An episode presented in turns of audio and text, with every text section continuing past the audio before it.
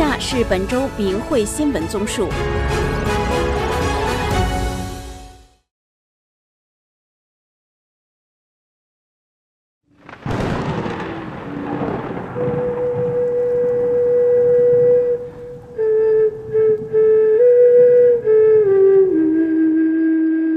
明慧网通信员内蒙古报道，内蒙古兴安盟突泉县法轮功学员梁立新去吉林省长春市的女儿家生活，因他坚持修炼法轮大法，二零二三年三月份被长春派出所警察绑架，被非法关押在九台看守所，后转入长春市看守所，仅六天，梁立新被迫害致死，具体情况不详。梁立新是内蒙古突泉县工商局职工。早年由于家庭的不幸，梁立新身心受到很大伤害。他学了很多乱七八糟的气功，花了很多钱，身体没得到丝毫的改善。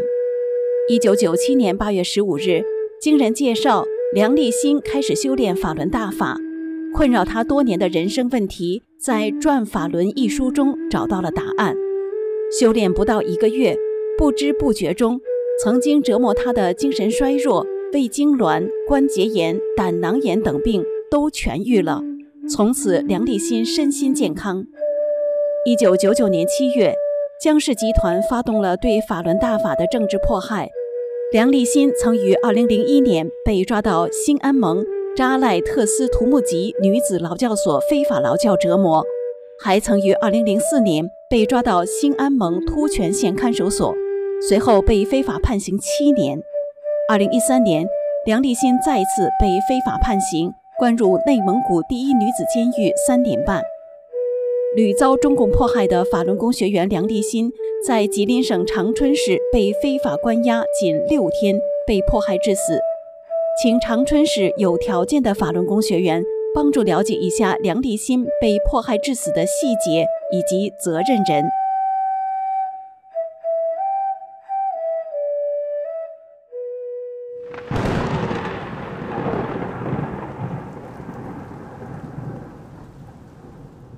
明慧网通信员江西报道：江西省九江市柴桑区法轮功学员童金平被九江市八里湖的监管医院一次性抽血十七管，在这之前也被连续抽血四管。正常的体检一般抽血只要两管就够了，为什么童金平被一次性抽血四管和十七管？童金平二零二二年六月十六日。被瑞昌市公安局熊小雄等人绑架，随后被非法关押在九江市看守所。童金平在家时身体健康，还做了很多农活。他被九江市看守所迫害成严重糖尿病，肚子肿得很大，像个怀孕的妇女，生活不能自理，上厕所都需要两个人搀扶。八里湖位于江西省九江市的新开发城区，八里湖的第一医院。担任九江市看守所的监管医院。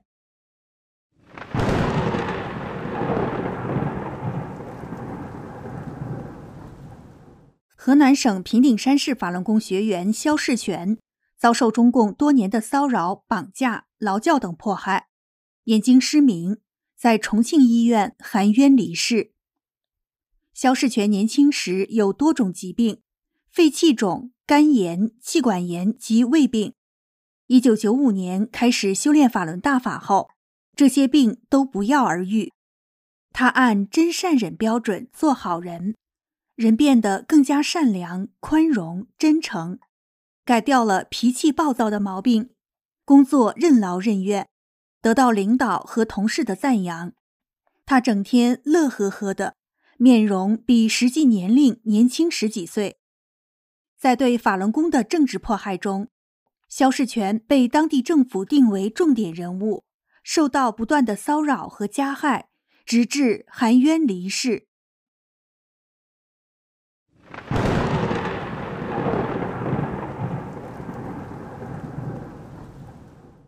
明慧网通讯员重庆报道：二零二三年十一月二十五日，重庆市北碚区公安人员到法轮功学员朱静荣家。叫他在构陷他的材料上签字。朱静荣说：“我不会签这个字的，我签了字，对你们不好。”公安人员无理说道：“你不签，法院要判还是要判。”朱敬荣一九四六年二月二十日生，今年七十七岁，家住重庆市北碚区蔡家岗镇灯塔村。朱敬荣从小身体就长疮流黄水，长大了又全身是病，心脏病、风湿关节炎、胃病等，整夜不能睡。一九九八年十二月，他有幸开始修炼法轮大法，师傅教他修真善忍，做一个好人。修炼不久，朱敬荣所有的病痛就不药而愈。二零二三年六月七日下午四点，北碚区公安分局六个警察，还有两江民居社区的两人，到朱敬荣老人家，没出示任何证件，便开始非法抄家，抄走了他的法轮功书籍等个人物品，然后把老人带到北碚区蔡家派出所非法讯问。第二天。朱敬荣被送看守所，因血压过高被看守所拒收，又被所谓的取保候审后才释放回家。七月十八日，朱敬荣也曾被警察绑到蔡家派出所，警察要求朱静荣在抄家物品单上签字后才放他回家。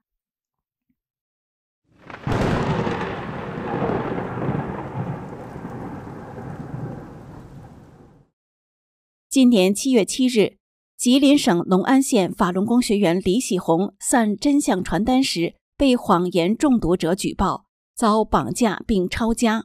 最近得知，李喜红被德惠法院非法判刑一年，并于十一月十四日关入公主岭监狱。二零二三年十一月十三日，辽宁省临海市法院罔顾事实和法律，冤判锦州李锦秋老人四年。非法罚金八千元，李锦秋已提出上诉。二零二三年六月，四川省成都市法轮功学员高永辉因邮寄劝善的真相信被警方构陷。七月份，成都市金牛区福琴派出所警察到高永辉家里口头传达监视居住半年的判决，却没有出示任何法律文书。吉林省长春市法轮功学员李艳敏于十月份被朝阳区法院非法判刑十个月。李艳敏是六月十二日在家中被红旗街派出所绑走的。十一月二十三日晚，山东省聊城法轮功学员李桂兰被警察非法抄家并绑走，详情待查。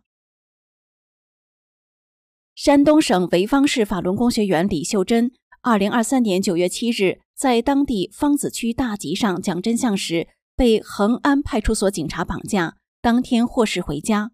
回家后，警察秘密蹲守在他家附近一个多月。十一月二十一日，七十多岁的李秀珍遭第二次绑架，并被非法查抄。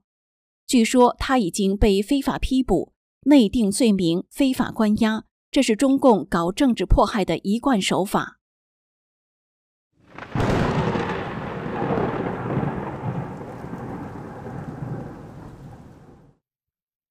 二零二三年十一月二十五日下午四点左右，武汉市公安局武昌区公安分局、洪山区公安分局及各级六一零联合组成二十多人，无任何法律手续，闯入武汉市武昌区杨园街四美堂三角路小区法轮功学员胡姓家中，绑架了在场的九位法轮功学员。上述九人当时正在集体阅读《转法轮》等修炼的经书。这九人分别为傅少兰、石景兰、肖婆婆、钱婆婆、张小华、马秋珍、胡姓学员两姐妹、徐丽秀。他们被押到武汉市洪山区公安分局，分别进行非法审讯。半夜零点左右，六位七十岁以上老年法轮功学员被放回家，另有胡姓学员两姐妹和徐丽秀下落不明。此次的非法突袭行动。由武汉市洪山公安分局领头，杨园派出所、徐家棚派出所、余家头派出所、南湖派出所参与。更多大陆信息，请访问明慧网明慧点 org。大陆观众需通过翻墙软件才能看这些真相。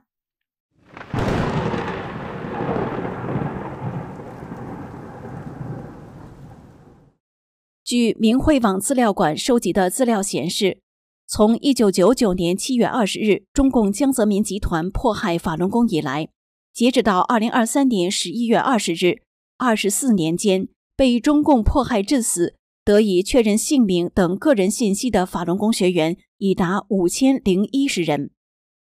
一九九二年至二零零一年期间，平均每十个中国人就有一个是学过法轮功的。因此，大家都知道法轮功祛病健身、提高心性的特点。江泽民集团为了推动政治迫害，于二零零一年一月二十三日上演了骇人听闻的天安门自焚事件，嫁祸法轮功。他们让五六人在天安门广场演自焚戏，用汽油烧活人，然后全国铺天盖地滚动播放的方式制造恐怖和仇恨。在这场惨剧中，四人烧伤，一人在火烧中当场被人打死，其余烧伤的人，包括十二岁女孩刘思颖，也陆续被中共杀人灭口。除了天安门自焚骗局，二十四年来，中共还以精神病杀人、投毒等等恶性事件嫁祸法轮功，抵抗真善忍。这场迫害的过程，既是江泽民集团及中共本质的自我曝光。也是对中国人良知的严酷考验。在明慧网资料馆中，被迫害致死、得以确认姓名等个人信息的法轮功学员有五千多名之多。除此之外，更多死亡案例是被暗中活摘器官造成的，受害者的姓名被换成编号，身份被掩盖，遗体被作为无名尸体焚烧灭迹。事实证明。中共几十年来对人民的洗脑和愚弄，已经很少有人敢在中共的威胁中说真话。只有无私无畏的法轮功学员，敢于坚守自己的信仰，用生命维护法轮大法的清白。真善忍是宇宙的根本法则，在这场世纪冤案的现状面前，大家都有机会来判断正邪，维护自己的善念与良知。在大善大恶面前。没有旁观者，各位千万不要觉得与自己的良心无关呀。明慧资料馆的死亡案例网页连接。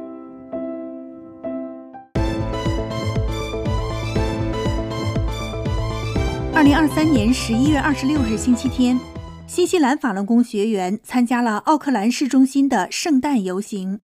今年是奥克兰第九十届圣诞游行。有一百二十三支游行队伍及不同团体参加，估计当天观众达十万人左右。奥克兰风景如画，经济发达，在二零二一年世界最佳宜居城市的评比中高居全球榜首。圣诞游行当天，由近百名法轮功学员组成的天国乐团，身着蓝白相间的古典服饰，整齐的步伐，雄壮的乐曲。一出场，立即让观众眼前一亮。灵动的舞龙队让小孩子们笑逐颜开。精美的花车上，“法轮大法好，真善忍”的信息非常醒目。科尔瑞·惠特福德·乔恩特是奥克兰 Red Studio 舞蹈和表演艺术工作室的业主。他说：“我超爱真善人理念，这正是我希望我孩子们拥有的品质。”苏木卡在新西兰一所基督教办的学校任教。他说：“都到了二零二三年了，中共还在迫害信仰，真不知道是谁给他们这种权利，真的让人不敢相信。”苏木卡老师认为，所有人都应该认同真善忍。他也喜欢打坐。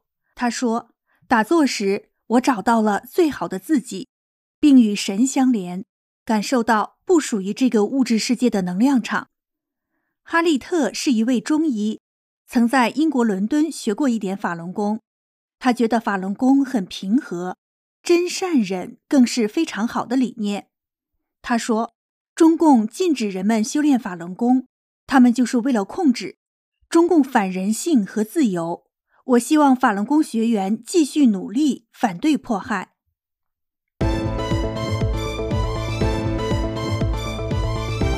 二零二三年十一月二十三日，德国柏林州议员选项党党团副主席罗纳德·格莱瑟先生再次致信山东日照市新任市委书记李在武，要求立即无条件释放法轮功学员丁元德。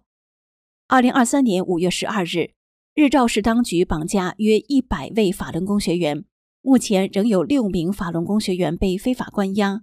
郭鑫、江海波被关押在五莲县看守所，安丰霞、洪梅霜、龚华、丁元德被关在日照市看守所。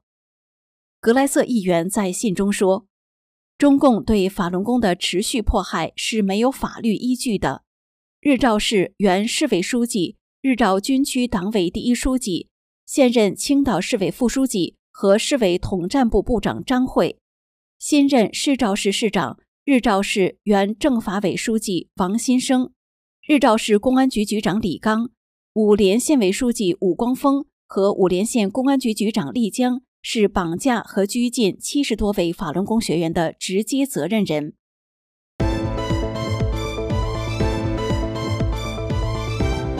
今年九月二十三日，美国亚利桑那州法轮功学员在凤凰城和斯科茨戴尔两城参加了多项社区活动。他们通过演示五套功法、与当地居民互动、发真相传单等多种形式，向人们介绍法轮功及其真相。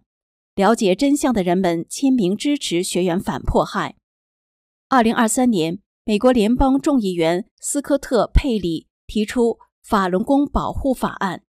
该法案要求总统对在中国协助器官贩运的外国人实施制裁，并要求国务院向国会报告此类贩运活动。来自凤凰城的詹妮弗和迈克尔夫妇表示，他们希望。法轮功保护法案对制止中共的暴行有帮助，并保护那些可能成为活摘器官的受害者们。